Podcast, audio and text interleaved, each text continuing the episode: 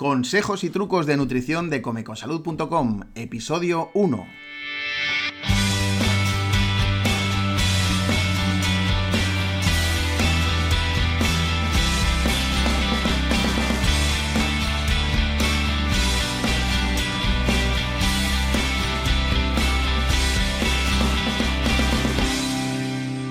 Buenos días, tardes o noches y bienvenidos a Consejos y trucos de nutrición de comeconsalud.com el podcast en el que hablamos de alimentación saludable, de vida sana y de cómo nutrirnos correctamente, pero sin dejar de disfrutar de la comida.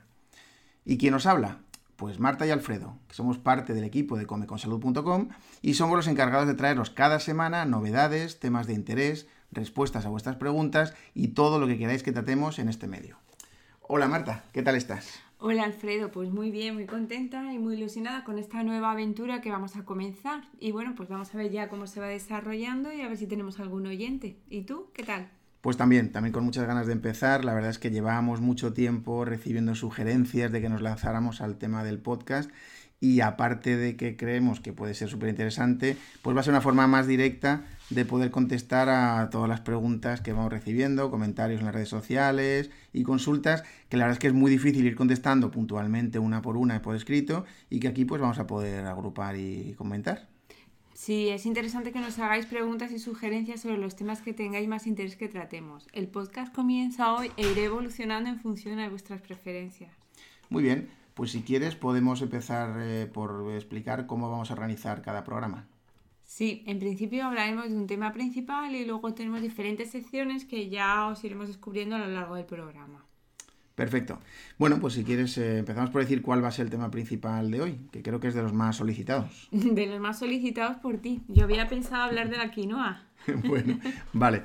Sí, hay muchos temas interesantes, pero yo creo que es mejor empezar por algo un poquito más divertido y además más, pues más popular.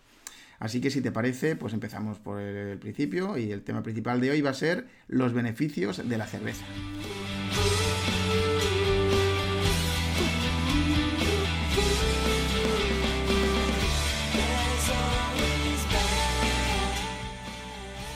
Perfecto. Pues vamos a hablar entonces de la cerveza. Además de que me guste bastante, bueno, a mí y a un montón de seguidores que tenemos, eh, ¿Tiene beneficios la cerveza? Sí, claro que los tiene. La cerveza es una bebida que además, mm, vamos, es conocida desde la antigüedad sus beneficios también. ¿Tú sabes de dónde proviene la cerveza? ¿Dónde comenzó? Hombre, claro que lo sé. Pero vamos, que seguro que tú lo explicas mil veces mejor que yo. Bueno, vamos a ver. La cerveza proviene de Mesopotamia y se cree que surgió por casualidad. Tenía una serie de, de granos de semillas que fermentaron y ahí apareció la cerveza. Esta bebida, bueno, pues se vio que además de que estaba buena, era muy rica en minerales como fósforo, magnesio y potasio y a la vez es baja en sodio. Es una bebida que tiene un cierto efecto diurético. Es rica en vitaminas del grupo B, o sea que, que nutricionalmente tiene valor.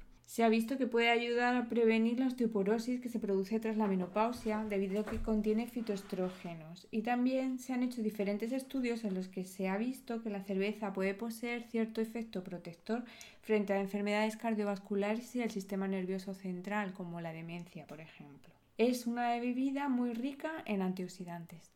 El tema de los antioxidantes es importante porque está muy relacionado con el efecto antienvejecimiento, como muchos sabéis.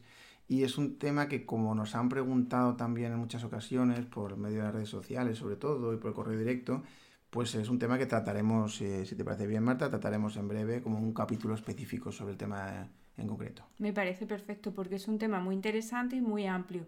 Y bueno, existen multitud de alimentos que son ricos en antioxidantes y que bueno, pues pueden hacer que nos, nos beneficiemos muchísimo de ellos. Volviendo al tema de la cerveza, que nos hemos desviado un poquito, bueno, pues estos beneficios pues los, los obtendremos siempre que nos limitemos a un consumo moderado, porque si se consume en exceso se perderían los efectos beneficiosos de esta bebida porque aparecerían las desventajas del consumo excesivo de alcohol. Pues entonces eh, vamos con la pregunta del millón. Lo que más nos han preguntado respecto a la cerveza, aparte de los beneficios para la salud, es si la cerveza engorda o no. Y la verdad es que es un tema que yo he visto cosas a favor, temas en contra. ¿Qué opinas, Marta? Bueno, a ver, existe el mito de la, de la barriga cervecera. Siempre se ha hablado de la barriguita cervecera. Es cierto que la cerveza es una bebida que no contiene cero calorías. La única bebida que contiene cero calorías es el agua. La cerveza mm, tiene calorías, lo que pasa es que no tiene tantas como la mayoría de la gente cree. Una caña, que es un quinto, aporta unas 90 calorías y una lata de 33 centilitros, a lo que se conoce normalmente como un tercio, aporta unas 140 calorías. Esto en principio no es mucha cantidad si no te pasas tomando cerveza. Por otro lado, también tenemos la opción, si queremos restringir las calorías y cuidarnos un poquito más, de tomar cerveza sin alcohol. La cerveza sin alcohol posee menos calorías. Una caña sin es unas 35 calorías y una lata de 33 centilitros, es decir, el tercio de cerveza sin alcohol, serían 56 calorías. Entonces, como ves, no son muchas calorías. ¿Cuál es el problema? El problema sería bien o el consumo excesivo o bien el acompañamiento habitual de la cerveza, que sean las tapitas, los aperitivos o bien también que acompañe el consumo de cerveza a un estilo de vida poco saludable, con, comidas poco saludables y con tendencia al sedentarismo. Entonces, evidentemente, ganaríamos peso, pero no por tomarnos una cerveza de vez en cuando.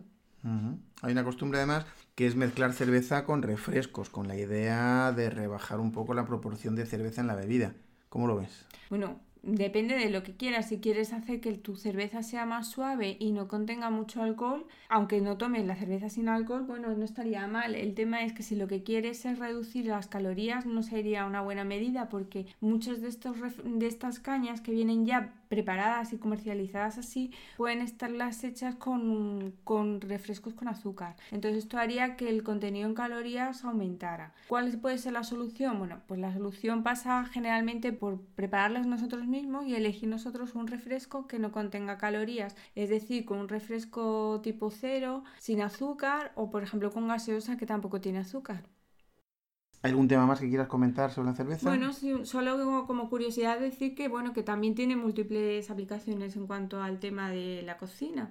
Se puede utilizar para realizar muchísimas salsas, para cocinar carnes, realizar marinados y entonces pues igual que pasa con el vino, con el calor de la cocción se pierde el alcohol y solo queda el punto de sabor que buscamos.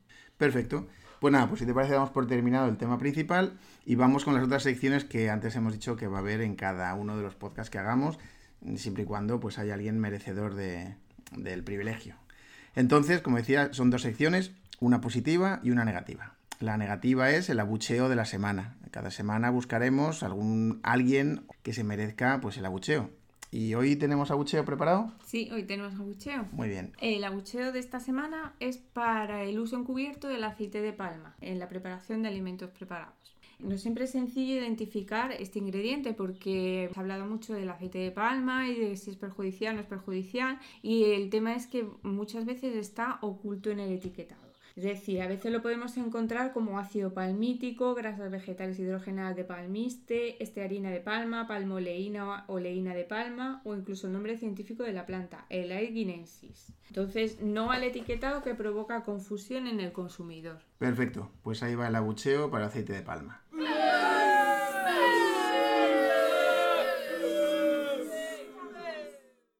Y después de la sección negativa, del abucheo, pues tenemos también una sección positiva, que va a ser la ovación de la semana. ¿Tenemos ovación esta semana, Marta? Sí, también tenemos ovación.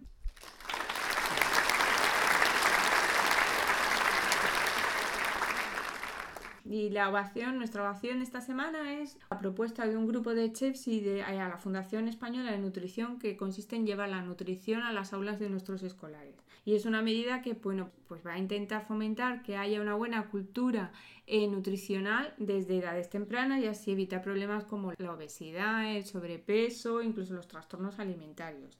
Entonces, lo que habrá que estudiar ahora es si será posible incluir la nutrición en el currículo escolar y que esto no perjudique a, bueno, pues otras asignaturas que se están dando.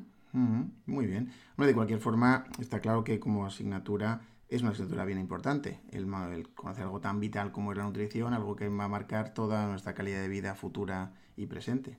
Así que nada, perfecto. Muy bien, pues entonces hasta aquí hemos llegado con el programa de hoy. Esperamos que os haya gustado eh, y de vosotros depende que siga habiendo muchos más, muchos más podcasts en función de, de los comentarios que nos vayáis mandando.